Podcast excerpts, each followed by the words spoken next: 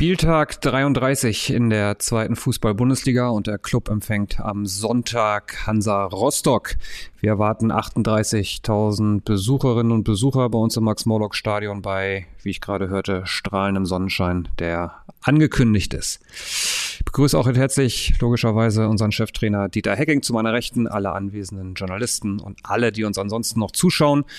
Und äh, schau mal ins virtuelle Rund, schau hier in den Pressekonferenzraum am Pfalzner Weiher und schaue, wer als erstes die Hand hebt.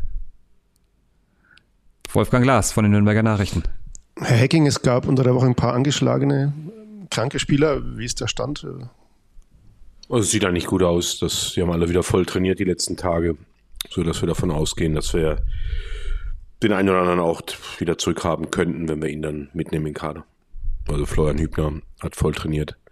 Mats Möller-Deli hat voll trainiert. Das würde soweit passen.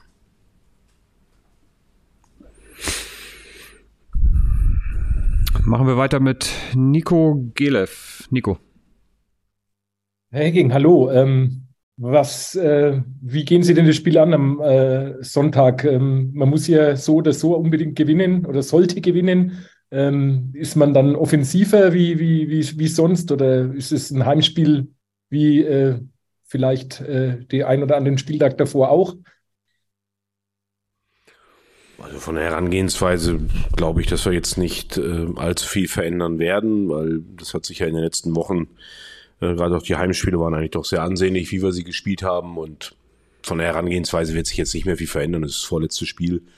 Ich denke, den Spielern ist klar, was wir spielen wollen, auch gegen Hansa Rostock spielen wollen. Und wir werden versuchen, das, äh, unser Spiel durchzubringen. Wolfgang Lars. Sie haben unter der Woche mal gesagt, dass es äh, eine sehr junge Mannschaft war in Magdeburg auch, mit fünf Spielern unter 22, glaube ich. Glauben Sie, dass das gerade ein Vorteil ist, vielleicht auch, dass so viele Junge äh, in der Mannschaft stehen, die Sie vielleicht nicht den ganz großen Kopf machen, wie andere, die schon mehr erlebt haben in ihrer Karriere? Ach, das, das weiß man nicht. Ich kann ja auch in die Köpfe nicht reinschauen. Ja, sie spielen, weil sie halt im Moment eine gute Verfassung haben. Deshalb bekommen sie den Vorzug. Das hat jetzt weniger mit der mentalen Stärke zu tun. Ähm, ich glaube schon, dass auch die jungen Spieler natürlich mitbekommen, ähm, dass jetzt zwei Spieltage vor Schluss der Druck da ist, den wir uns gerne erspart hätten. Aber wie gesagt, da geht es auch letztendlich um das Vertrauen in diese Jungs, dass sie, obwohl sie dann vielleicht ein bisschen jünger sind, äh, die Leistung abrufen, die wir dann noch brauchen, um gegen Hansa Rostock drei Punkte zu holen. Nico Gelev. Sie haben den Druck gerade angesprochen, Herr Hecking. Ähm, war in der Saison schon das ein oder andere Mal der Fall, dass die äh, Mannschaft äh, vor einem Heimspiel mit dem, etwas mit dem Rücken zur Wand stand. Vielleicht ist nicht ganz so krass wie diesmal, aber gegen Regensburg oder gegen Sandhausen hat man dann ja die Punkte eingefahren. Inwieweit hilft sowas dann vielleicht als, als Erfahrungswert jetzt auch für das wichtige Spiel am Sonntag? Ja, das kann vielleicht helfen, aber das ist ja eine ganz, das ist nicht eine Situation wie vor, vor acht Spieltagen. Ja, also es ist jetzt die Situation, du bist am vorletzten Spieltag, die Situation ist, wie sie ist.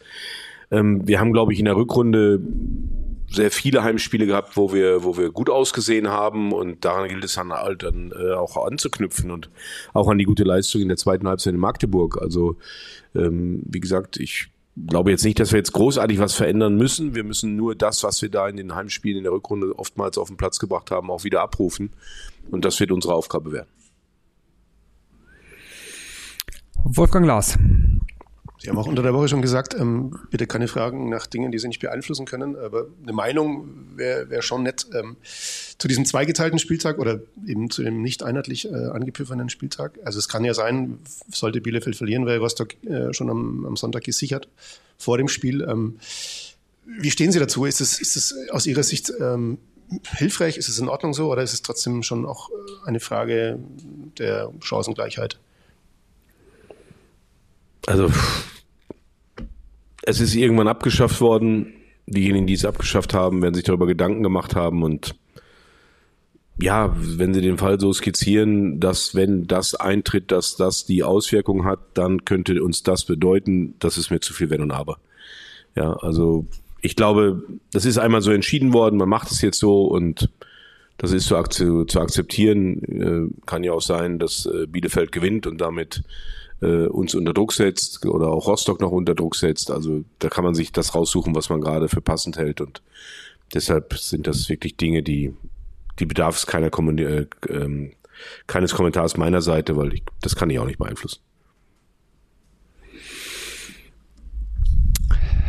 Nico Gelev.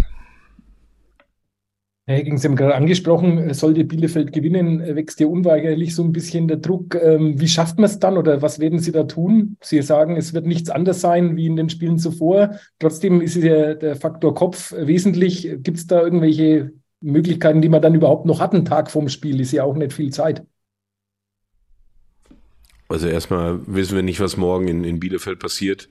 Also mache ich mir darüber auch jetzt keine Gedanken. Ja, wenn der Fakt geschaffen ist, dass sie gewonnen hätten, dann ändert das nichts an der Tatsache, dass wir trotzdem das Spiel gewinnen müssen. Ja, also die Herangehensweise bleibt die gleiche. Wir würden gerne morgen oder am Sonntag unser Heimspiel gewinnen, um unsere Situation in diesem Abschießkampf äh, zu verbessern. Und das ist die Aufgabe. Und nochmal, das, das kann ich vielleicht beeinflussen. Ja, alles andere muss ich zur Kenntnis nehmen, egal wie das Spiel in Bielefeld ausgeht.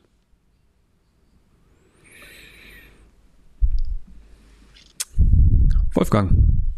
Es könnte ja am Sonntag ein, ein, sehr emotionaler Spieltag werden, also für den ganzen Verein. Die Frauen steigen möglicherweise auf am Sonntag. Ähm, ihr könntet euch theoretisch retten. Also ein großer Tag, der euch da bevorstehen könnte, oder? Also, wenn man es mal positiv, positiv drehen würde.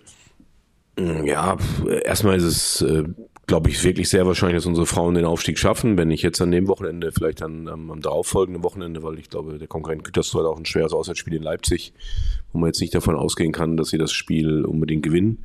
Deshalb gehe ich davon aus, dass die Frauen sicherlich was zu feiern haben.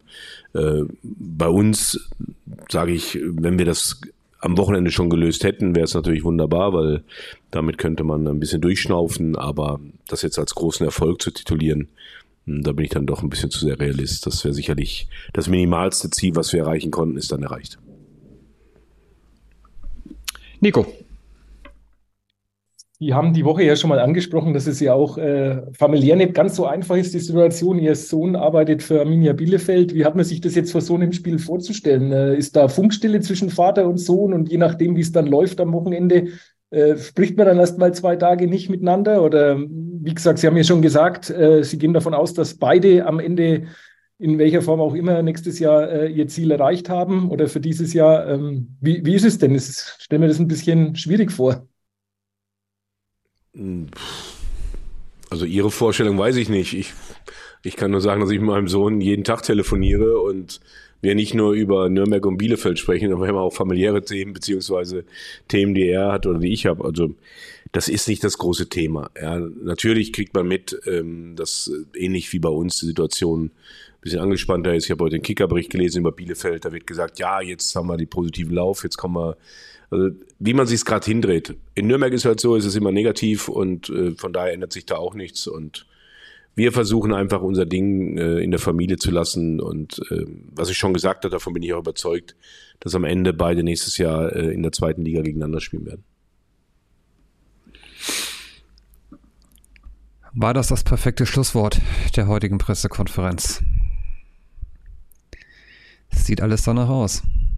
Keine Fragen mehr. Virtuell keine Fragen mehr hier vor Ort. Dann würde ich sagen, euch allen schon mal einen guten Start ins Wochenende und bis Sonntag. Bis dahin macht's gut. Tschüss.